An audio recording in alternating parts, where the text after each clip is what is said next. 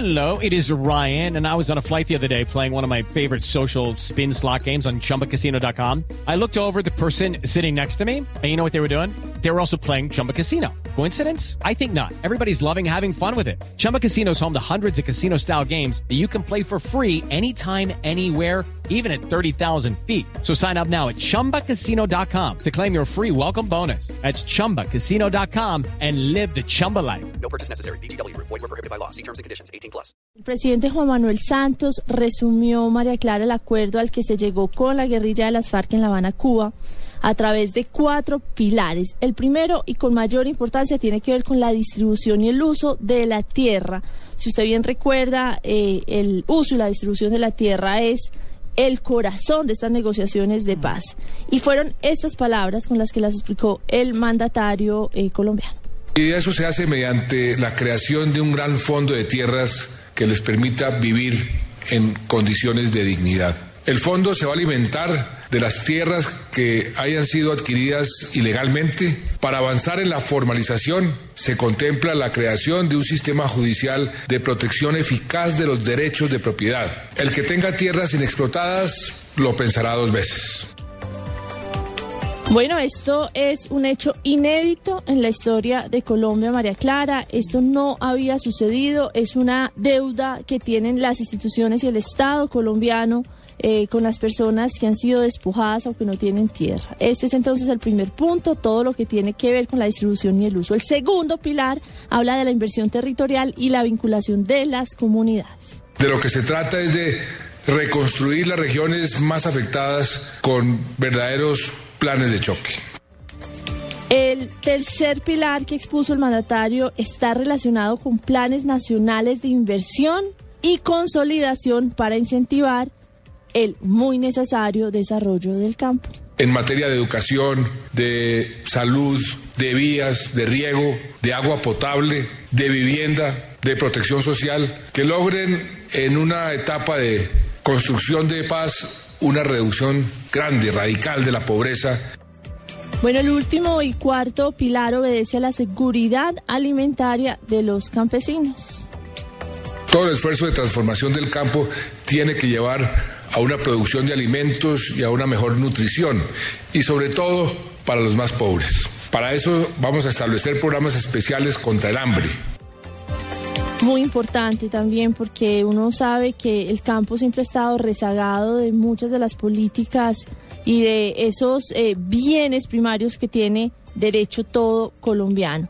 Hay que hablar también que el mandatario de los colombianos aprovechó la ocasión para anunciar a Francisco Estupiñán como nuevo ministro de Agricultura. Se va Juan Camilo Restrepo. El doctor Estupiñán lo conocen ampliamente, no solamente en el sector agropecuario, sino en el sector financiero y en el país entero, porque es una persona que le ha dedicado una parte importante de su vida al servicio público. Y bueno, yo les cambio un poquito de tema porque pues en el Consejo de Bogotá eh, hubo un escándalo muy grande esta semana y es que se dieron, digamos, unas declaraciones bastante explosivas, con, se consideraron homofóbicas, discriminatorios, esto ante la propuesta del secretario de Movilidad, Rafael Rodríguez, sobre compartir el vehículo particular. El liberal Jorge Durán Silva dijo algunas palabras acerca de este tema. Hoy hoy de, de moda que a muchas damas no les gustan los hombres, que a esa dama le gustan los hombres y que me recogen, no hay ningún problema. No que les gusten las mujeres porque eso sí no me gusta a mí que me manden de esa clase de mujerzuelas. Mujerzuelas. Bueno, varios sectores políticos, minorías, tendencias sociales repudiaron obviamente esta postura del político. La concejala del movimiento progresista y activista LGTBI, Angélica Lozano, dijo que era vergonzoso. Es vergonzoso por donde se le mires y tomaremos cartas. He decidido radicar denuncia penal de acuerdo a la ley antidiscriminación contra el colega con el que he compartido un año y medio. Y Alba Luz Pinilla, representante de la Cámara del Polo Democrático, también se pronunció ante este hecho. Creo que el fiscal general de la Nación tiene que mirar lo recurrente que ha venido siendo el concejal a través de muchos insultos. Y el liberalismo, en voz de Simón Gaviria, pidió al concejal retractarse, pero no descartó sanciones. Vamos a exigirle la rectificación e inclusive poner en conocimiento este caso frente al el comité ético del partido. Puede llevar diferentes tipos de consecuencias desde la expulsión hasta la sanción. Por otro lado, el alcalde mayor de Bogotá, Gustavo Petro, afirmó que las declaraciones de Durán infringieron la ley de discriminación. Creo que infringió la ley que penaliza la discriminación en Colombia. No se consiente y es penalizado por la ley el que un servidor público discrimine por motivos de raza, de religión, étnicos o de opciones sexuales. Así está escrito en la Constitución y creo que eso es lo que ha acontecido hoy en el Consejo de Bogotá.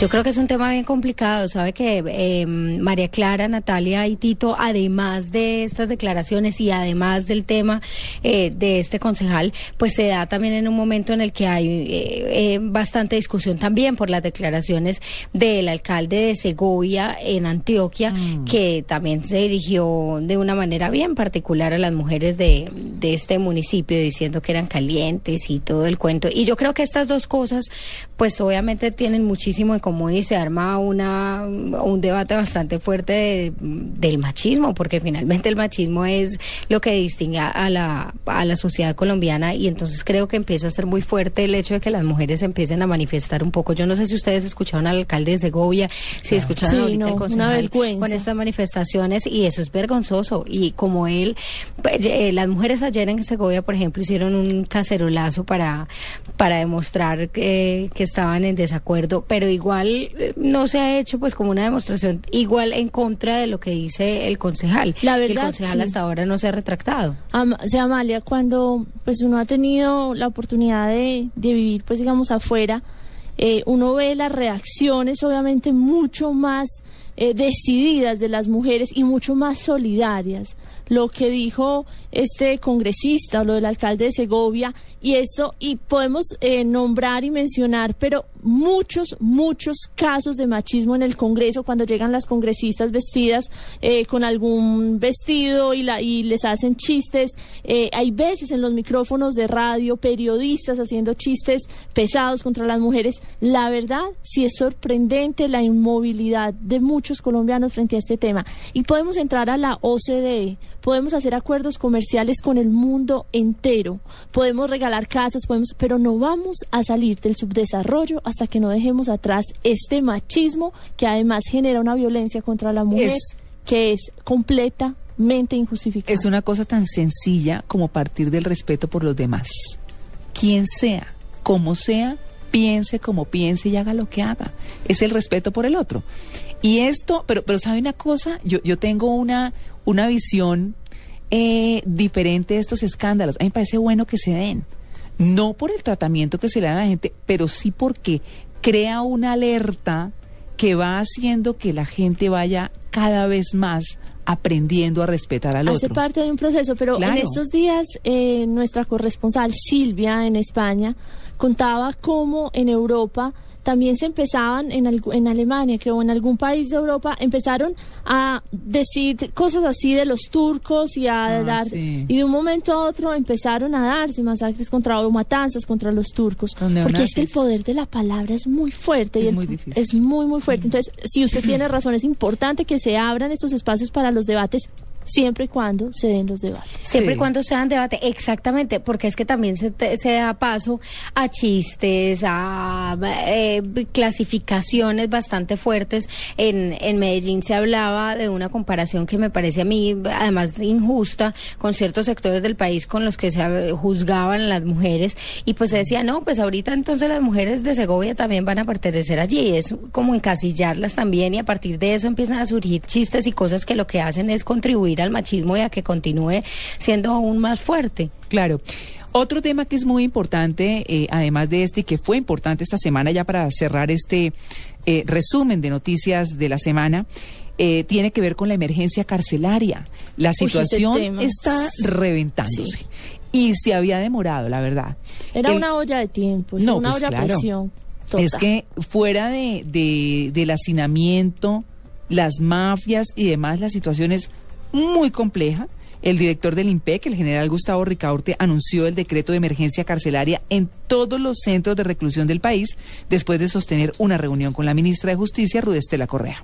Hay un plan maestro de seguridad penitenciario diseñado hace dos años, el cual contempla 60 mil cupos, entre ellos construcción de cárceles, ampliación de cupos y mejoramiento de instalaciones penitenciarias. Poder mostrar sus necesidades a los otros ministerios y y poder captar obviamente recursos y poner en ejecución el plan maestro de seguridad penitenciaria.